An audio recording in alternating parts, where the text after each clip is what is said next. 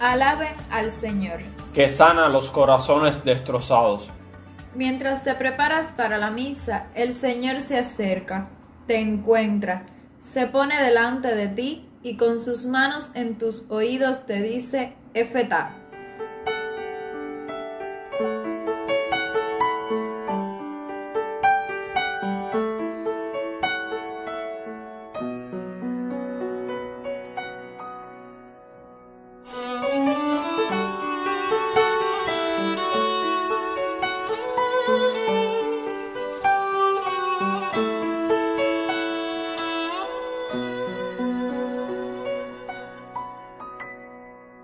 Vosotros cuando oréis, no uséis muchas palabras,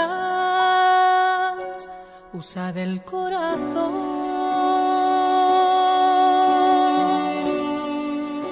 pues vuestro Padre sabe lo que necesitáis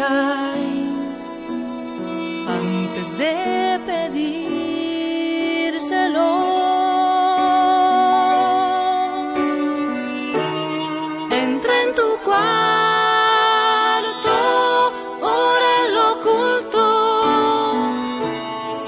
Ora en lo escondido,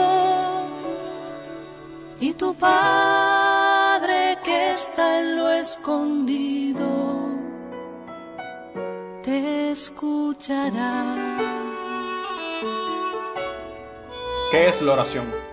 Cada uno, en la experiencia cotidiana de encuentro con Cristo, es invitado a formular su propia respuesta. Para Santa Teresita del Niño Jesús, es un grito de reconocimiento y de amor, tanto desde dentro de la prueba como en la alegría. Existió un fraile capuchino que siempre escogía el fondo de la capilla para orar con Jesús sacramentado. Los otros frailes no lo miraban porque estaban dispuestos hacia adelante. Pasaba dos horas de rodillas, con los brazos abiertos, resistiendo la postura incómoda. Tras partir a la casa del Padre, se conoció esta actitud orante suya por medio de sus memorias. Te invito a pensar, con esta imagen en mente, en el lugar que das en tu vida a la oración. ¿Qué tiempo la semana reservas para estar con ese que te ama más que tú mismo? ¿Qué sencillos gestos de voluntad ofreces por tus hermanos? Agradece a Jesús en un rato de oración los regalos que durante esta semana te ha hecho, las personas que has visto y los encuentros que has tenido. Agradece las manifestaciones de su amor en las que le descubres y en las que te hace sentir su bondad.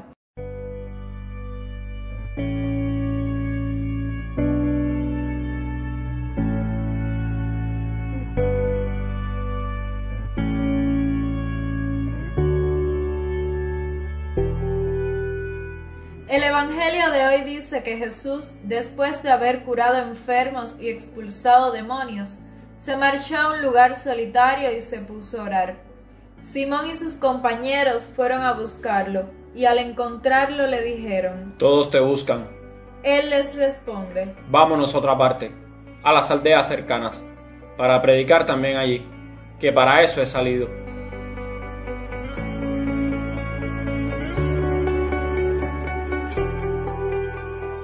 ¿Se puede vivir sin esperanzas después de haber conocido a un Jesús que cura las heridas?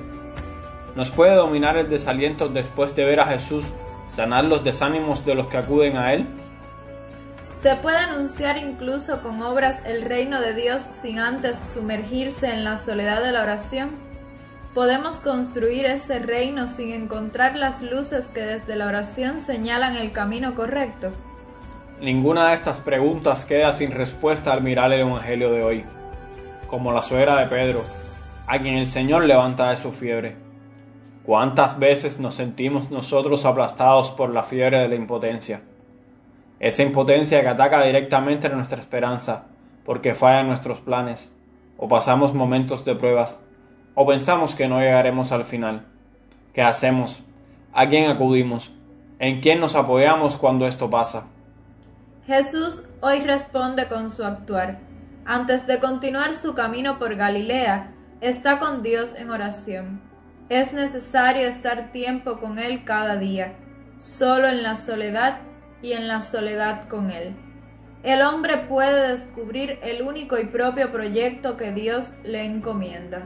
En la soledad, Él nos anima a seguir, a no parar de caminar por donde debemos ir. Solo en esos momentos echamos un vistazo al corazón de Dios para que nos dé fe y seguridad.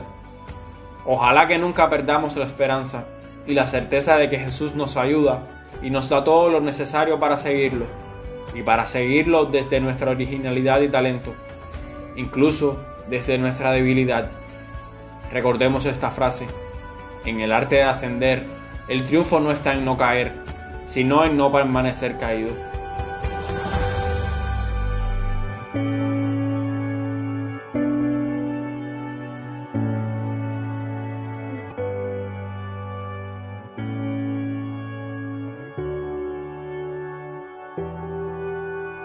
La Eucaristía es el momento privilegiado de vínculo con el resucitado y además con la comunidad.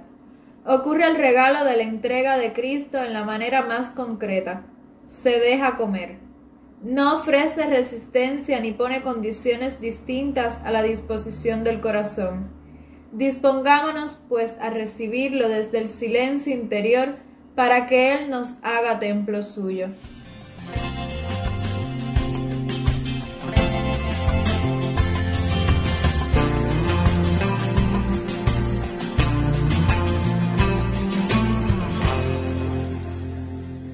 Tus proyectos y luchas, tus miedos y sueños, preséntalos de la Iglesia.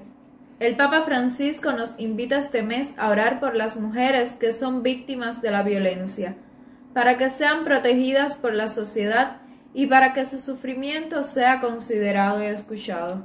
Oramos también por las comunidades que no pueden reunirse en torno a la mesa del Señor a causa de la pandemia, para que redescubran la Eucaristía espiritual y cada familia sea iglesia doméstica. Rezamos juntos por Monseñor Mario Mestril, obispo emérito de Ciego de Ávila, que cumple esta semana aniversario de ordenación episcopal. El día 11 de febrero es la Jornada Mundial del Enfermo. Dediquemos un espacio para pedir la consolación y el alivio de Dios sobre aquellos que sufren enfermedades del cuerpo y del alma. Además, ese día es la fiesta patronal de la diócesis Guantánamo Baracoa. Tengamos una intención especial por quienes allí viven, creyentes o no. De manera especial en estos días que vivimos, oremos por nuestro pueblo cubano, para que con María de la Caridad restauremos a Cuba en el amor que es Cristo. Con todo esto en el corazón, nos unimos a la oración de la Iglesia hoy.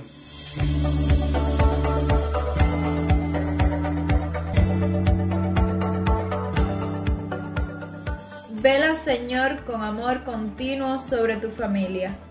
Protégela y defiéndela siempre, ya que solo en ti ha puesto su esperanza. Por nuestro Señor Jesucristo, tu Hijo, que vive y reina contigo en la unidad del Espíritu Santo, y es Dios por los siglos de los siglos.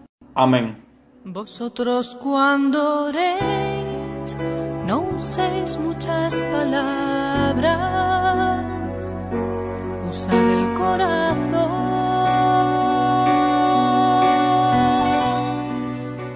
Pues Ahora sí estamos listos. Que el Señor nos regale la gracia de encontrarle en la oración.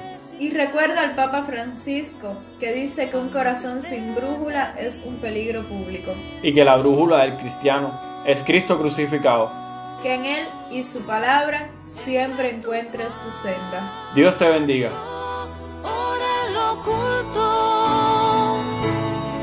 Ora en lo escondido, y tu Padre que está en lo escondido te escuchará. Y tu Padre que está en lo escondido te escuchará.